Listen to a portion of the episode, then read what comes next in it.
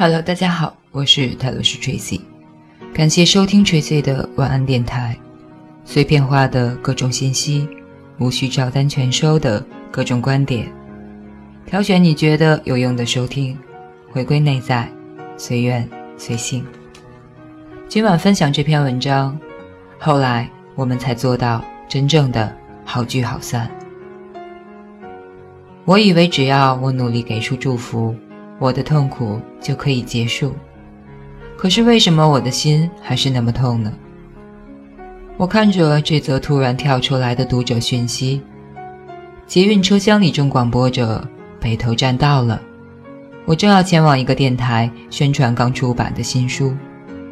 我觉得自己并不专业，因为直到开始录音，我的心都还在想着那则讯息。我很心痛。这个世界怎么会有人，明明都还心痛着，却还要残忍的强逼自己给出祝福？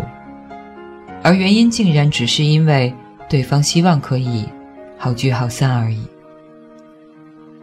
那只是你口中的好聚好散，你的心还在迷雾当中。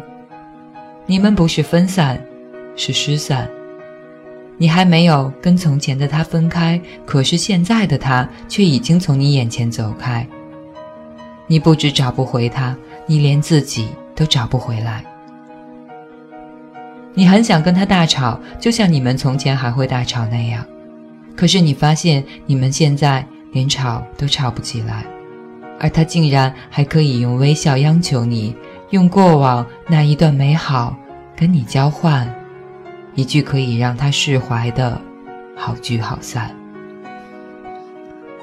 于是再给不起的你也给了，就像你一直在这份关系里给予的，你已经不再奢求他会了解你的付出，你甚至会希望他不知道，那样最好，因为如此你就不必难堪，甚至还可以装作不在乎，就像他此刻的洒脱那样。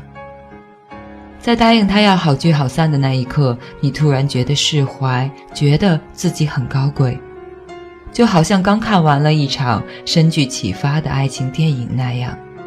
只可惜，也只要一个转身，你就发现了，原来自己还是那么脆弱。原来好聚好散对一个真的重感情的人来说，那么困难。北头的山色被电台录音室的大窗户框成了一幅画。我很快地做完了访问，一起身就听到已经关上麦克风的主持人说：“真应该把这本书送给前女友看的。”他说一直很希望分手还可以继续跟前女友做朋友，只是对方不愿意。他觉得他应该还在怪他。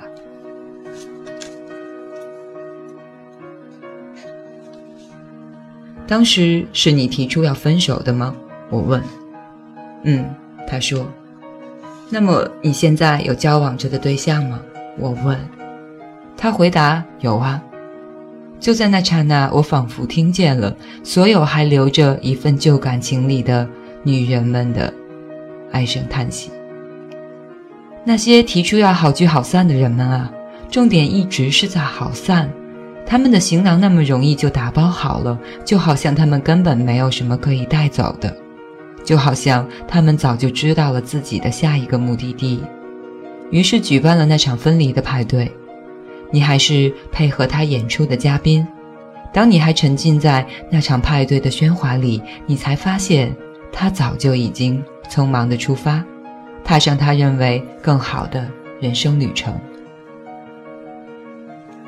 而你这才懂了，那些提出好聚好散的人们，在意的从来不是你的感受，并不是要画上你的悲伤休止符，而是设下分叉点，是从此以后我的幸福跟你的幸福是彻底无关的两条路。于是你也才终于收拾起你的情感，你没有好聚好散，你没有依照他的时间表。你是花了很长的时间，才慢慢做到那个对自己最好的好聚好散。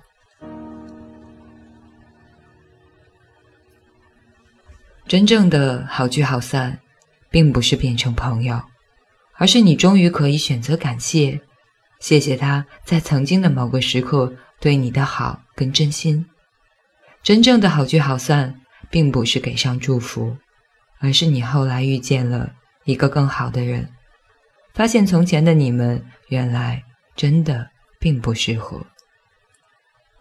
于是你不止说到，也做到了这场真正的好聚好散。